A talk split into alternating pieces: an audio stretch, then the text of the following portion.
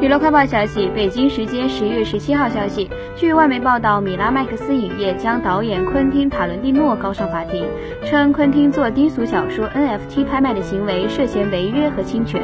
NFT 拍卖近期十分流行，本月早些时候，昆汀也宣布计划将他执导的知名影片《低俗小说》的七个独家场景以此形式进行拍卖，而米拉麦克斯最新在美国加州联邦法院对他提起诉讼。